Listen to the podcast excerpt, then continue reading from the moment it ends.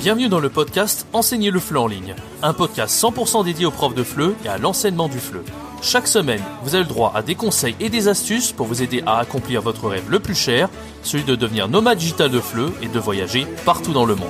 Le podcast est disponible sur toutes les plateformes, pensez à vous abonner pour ne rien rater.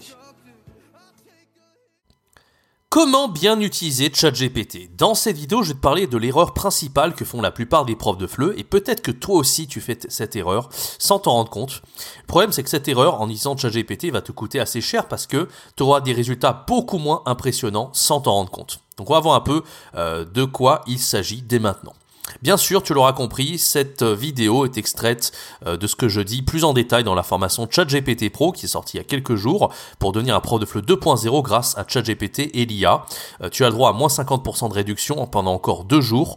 Bien sûr, grâce à cette formation, tu vas devenir un prof de FLE ultra productif, ultra créatif. Tu vas battre la concurrence si tu es prof de FLE en ligne. Tu vas être capable d'être beaucoup plus polyvalent et beaucoup plus compétent grâce à l'intelligence artificielle et ChatGPT. Si tu es intéressé par cette formation, sache que donc tu as cette réduction qui est encore valable jusqu'à euh, jusqu'au 7 euh, novembre à minuit. Profites-en, c'est le premier lien dans la description. Alors cette erreur, c'est quoi? Cette erreur en fait, c'est de faire des mauvais prompts sur ChatGPT. Un prompt, c'est une requête. Donc quand tu es dans la fenêtre de chat avec ChatGPT, tu vas demander quelque chose à ChatGPT et tu auras un résultat en retour qui sera plus ou moins immédiat. Le problème des profs de FLE, c'est qu'en souvent, en fait, ils vont faire une, requête, un prompt, d'accord, qui sera beaucoup trop vague, en fait, qui va manquer de détails bien précis.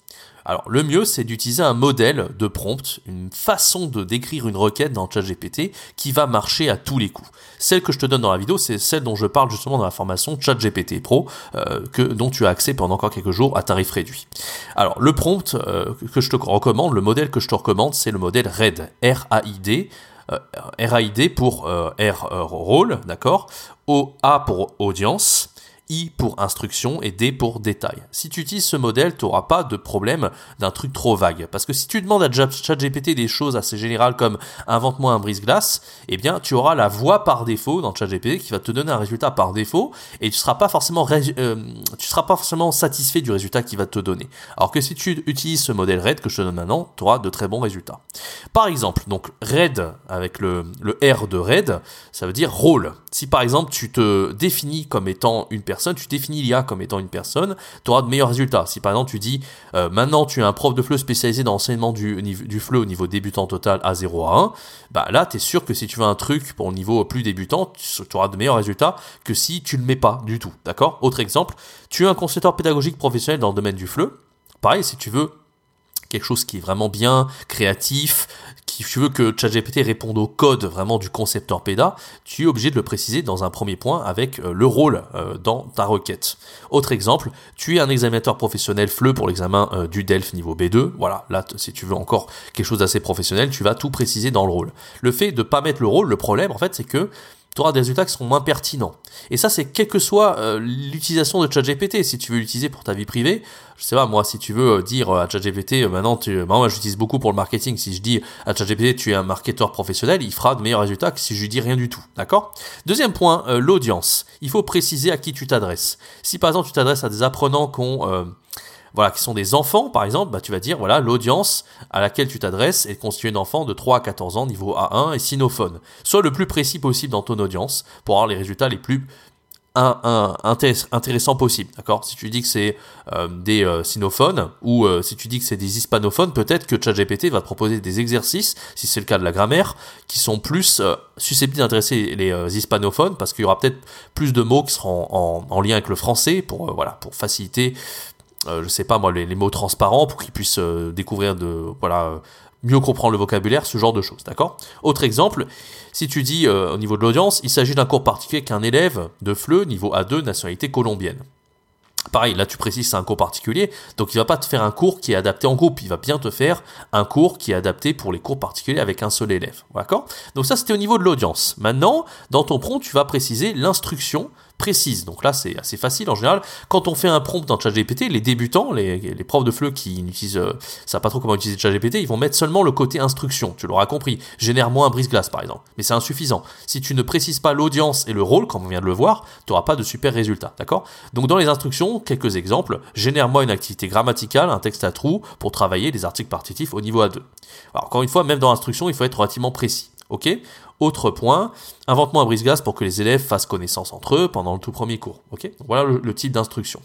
Et là, ça va être important, ça va être le dernier point, le D du modèle RAID que je viens de te donner, ça va être les détails. Alors ça, c'est super important parce que souvent, il va falloir avoir un peu d'expérience avec ChatGPT, mais si tu ne mets pas de détails de ce que tu veux précisément en termes d'activité par exemple, ou ce que tu ne veux pas, eh bien ChatGPT va te le faire par défaut. Moi par exemple, quand je dis génère-moi un brise-glace, bah, ChatGPT, il va mettre un truc qui est, soit trop bateau, qu'on voit partout, qui est pas original, d'accord? Soit il va mettre un truc, euh, finalement, euh, qui euh, qui est trop compliqué, voilà que je peux je vais pas pouvoir mettre en place dans ma classe de FLE.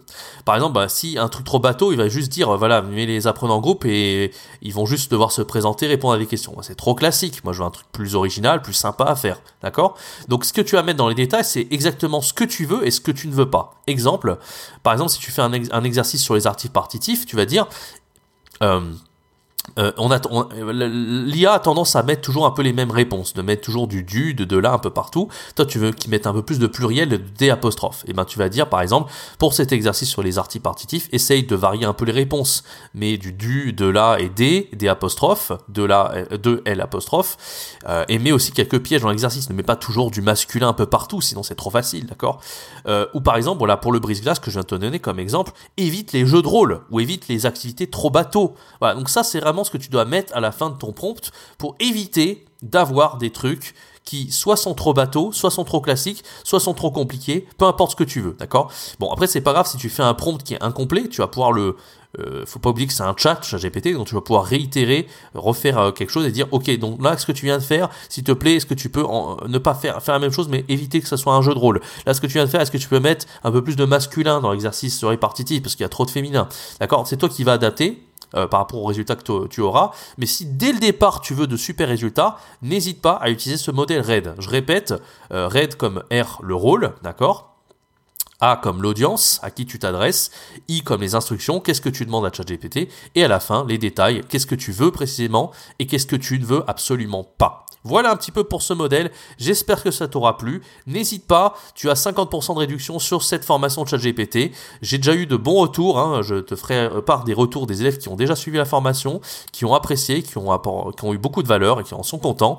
Euh, n'hésite pas encore une fois, c'est 50% de réduction euh, pendant encore deux jours pour cette formation, donc qui t'aidera à devenir plus productif, plus créatif, à gagner comme prof de FLE au niveau de la concurrence en ligne et également à devenir beaucoup plus polyvalent. Premier en description. Quant à moi, je te donne rendez-vous très bientôt pour une prochaine vidéo, un prochain podcast. C'était Jérémy. Ciao, bye bye